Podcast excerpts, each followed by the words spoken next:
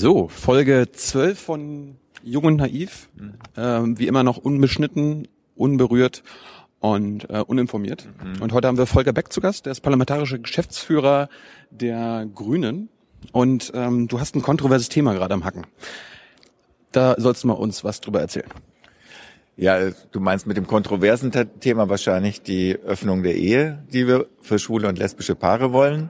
Ja. Und, ja. und das ist eigentlich nicht ein richtig aktuelles Thema, weil das betreibe ich schon seit 1989, also schon eine Weile her. Und seit 2001 haben wir auch ein Gesetz, nämlich das Lebenspartnerschaftsgesetz, wo wir alle Pflichten der Ehe den schwulen und lesbischen Paaren, die sich trauen lassen auf dem Standesamt, ähm, aufbürden, aber bislang noch nicht alle Rechte haben. Und da sagt das Bundesverfassungsgericht seit 2009 jetzt zum fünften Mal, ungleiche Rechte bei gleichen Pflichten, das ist nicht fair, sondern mhm. das ist verfassungswidrig. Und so sehe ich das auch.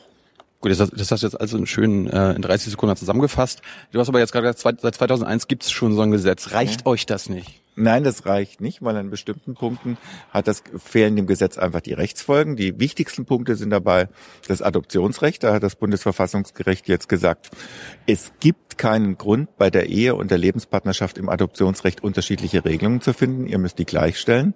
Und das, der andere das, Punkt, das, das heißt ganz kurz, äh, um das mal das zu heißt, dass schwule und lesbische Paare künftig auch gemeinsam ein Kind adoptieren können. Bislang was? können sie es nur einzeln adoptieren.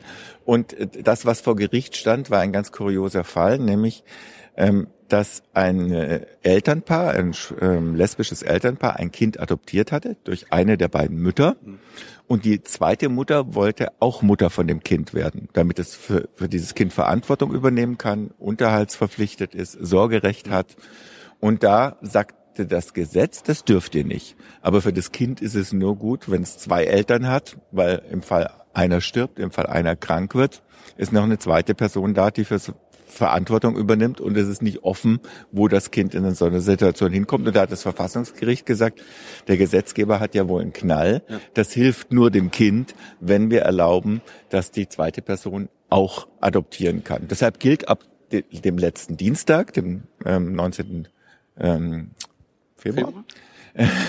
ähm, gilt jetzt, dass die Sukzessivadoption bei Lebenspartnerschaften ab sofort zulässig ist. Und das Verfassungsgericht hat gesagt, bis Juni nächsten Jahres müsst ihr das für das ganze Adoptionsrecht gleichstellen, weil das macht alles keinen Sinn. Also im Prinzip hat jetzt unser Verfassungsgericht gesagt, dass äh, Eltern auch offiziell Mama und Mama und Papa und Papa sein können. Genau.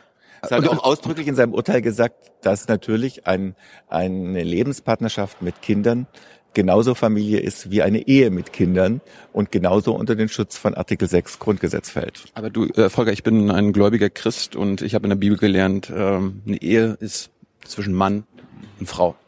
Hast du, ja. hast du die Bibel nicht gelesen? Doch, ich habe die Bibel gelesen und ich halte es damit Martin Luther. Die Ehe ist ein weltlich Ding.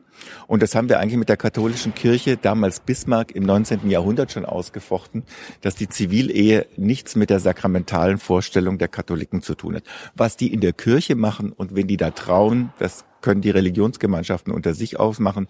Was wir auf dem Standesamt machen, das richtet sich nach Verfassung und bürgerlichen Gesetzbuch. Aber äh, findest du das nicht ein bisschen so, so, so eine Hippie-Art? Ich meine, sollten wir uns nicht eher ein Beispiel nehmen an, die Pol an der polnischen Gesetzgebung, an der russischen Gesetzgebung, die einfach ähm, Familie schützen wollen und die Ehe schützen wollen ja, und indem sie sagen, okay, es ist, das heißt Adam und Eva, nicht Adam und Peter. Ja, es heißt auch äh, David und Jonathan in der Bibel. Wenn man genauer nachliest, gibt es da auch andere Geschichten. Die waren Freunde, also ganz dicke ja, Freunde. Höher als die Liebe zu einer Frau steht im Hohelied. Naja, ähm, aber die Bibel ist nicht die Grundlage unserer Gesetzgebung. Doch, die Bibel ist doch. Ich, ich glaube, in unserem ersten Satz im Grundgesetz steht doch irgendwas mit Gott und äh, in der Präambel steht in ah, Verantwortung ah. vor Gott und dem, dem Menschen. Also, also müssen wir doch Respekt haben vor Gott und Gott hat gesagt, welch, Adam welcher, und Eva. Welcher Gott das ist, steht da nicht. Ähm, und das ist eigentlich eher so eine Anrufung, die, glaube ich, vor dem Hintergrund ähm, der Geschichte des Dritten Reiches vor allen Dingen ein Aufruf ähm, dazu ist, ähm, menschliche Hybris zu vermeiden, wie sie im Nationalsozialismus und zum Teil im Kommunismus mhm. von Staatslenkern an den Tag gelegt wurde. Das heißt aber nicht, dass irgendwie religiöse Vorschriften ähm, die Grundlage unserer Gesetzgebung sind, sondern Artikel 1, die Menschenwürde. Und die Menschenwürde bedeutet, dass alle Menschen gleich an Würde und Rechten sind, unabhängig davon, welcher sozialen Gruppe sie angehören. Das gilt für Männer und Frauen, das gilt für Schwarze und Weiße, das gilt für Juden, Christen, Muslime und Atheisten und es gilt eben auch für Schwule, Lesben und Heteros. Aber Volker, ähm, unser Land basiert auf, auf einem christlichen Menschenbild. Und wenn wir unsere christlichen Kirchen fragen, wenn wir äh, unseren Papst oder den neuen Papst fragen, wenn wir beide irgendwann mal fragen, äh, die haben dann eine eindeutige Meinung. Ja, die, die Meinung des Papstes ähm, teile ich in der Regel nicht. Und ich bin eigentlich auch ganz froh, dass wir heute ab 20 Uhr nicht mehr Papst sein müssen. Ah. Das freut mich. Da kann ich nur äh, singen, nun danket alle Gott mit Herzen, Mund und Händen. Ähm, weil ähm, dieser du, magst Papst, ihn, du magst ihn nicht? Nein, den mag ich nicht, weil ich finde, dieser Papst hat die katholische Kirche massiv zurückgeworfen hinter das Zweite Vatikanum. Und ich fand eigentlich das Zweite Vatikanum in der Theologie der katholischen Kirche ein ernsthafter Fortschritt, weil man sich erstmals als katholische Kirche mit den Errungenschaften der Aufklärung äh, auseinandergesetzt hat und auch angefreundet hat und damit eigentlich eine Kirche entstanden ist, die ähm, im modernen Verfassungsstaat in einer pluralistischen Gesellschaft ihren Platz sucht, aber nicht versucht, anderen Leuten ihre Vorstellungen aufzuzwingen, die ganz andere Vorstellungen haben. Und das hat der Papst ähm, ähm, mit dem Gebet für die Juden in der Tridentinischen Messe, mit der Versöhnung mit den Piusbrüdern, mit seinen Philippika gegen Homosexuelle und die Aufforderung an katholische Politiker, alles zu tun, dass Schwule und Lesben nicht vor Diskriminierung geschützt werden, einfach äh, zerstört. Und ähm, damit hoffe ich auch, obwohl ich das nicht so richtig sehe in dem neuen Kardinalskollegium, dass es doch mal wieder einen Reformpapst gibt, der sich positiv auf das Zweite Vatikanum bezieht und das weiterentwickelt und nicht weiter zurück auf dem Weg ins 19. Jahrhundert ist. Obwohl wir jetzt gerade Homo sind, aber siehst du nicht äh, die dass es da schon eine Reform gibt. Also man hast du jetzt nicht gestern gehört, dass der Papst nicht nur seinen, seinen Namen behält. Das Einzige, was er eigentlich abgibt, sind seine Prada-Schuhe. Mhm. Das heißt, es wird ja praktisch zwei Päpste geben. Mhm. Und das wäre natürlich dann, könnte man noch die Reform leider ein bisschen weitermachen und die könnten ja heiraten, denn das, das wäre doch die perfekte ja, was, äh, was, Ehe, oder? Wenn, wenn, wenn also der Herr Papst, Genswein und wenn der Herr Papst heiraten will, ein Mann oder eine Frau, dann soll er das tun. Meinen Segen hat er dafür. Ich hoffe nicht, dass ihm das Schicksal von Celestin V. ereilt. Das war der letzte Papst, der zurückgetreten ist, Ende des 13. Jahrhunderts. Der wurde nämlich von seinem Nachfolger dann gefangen gesetzt.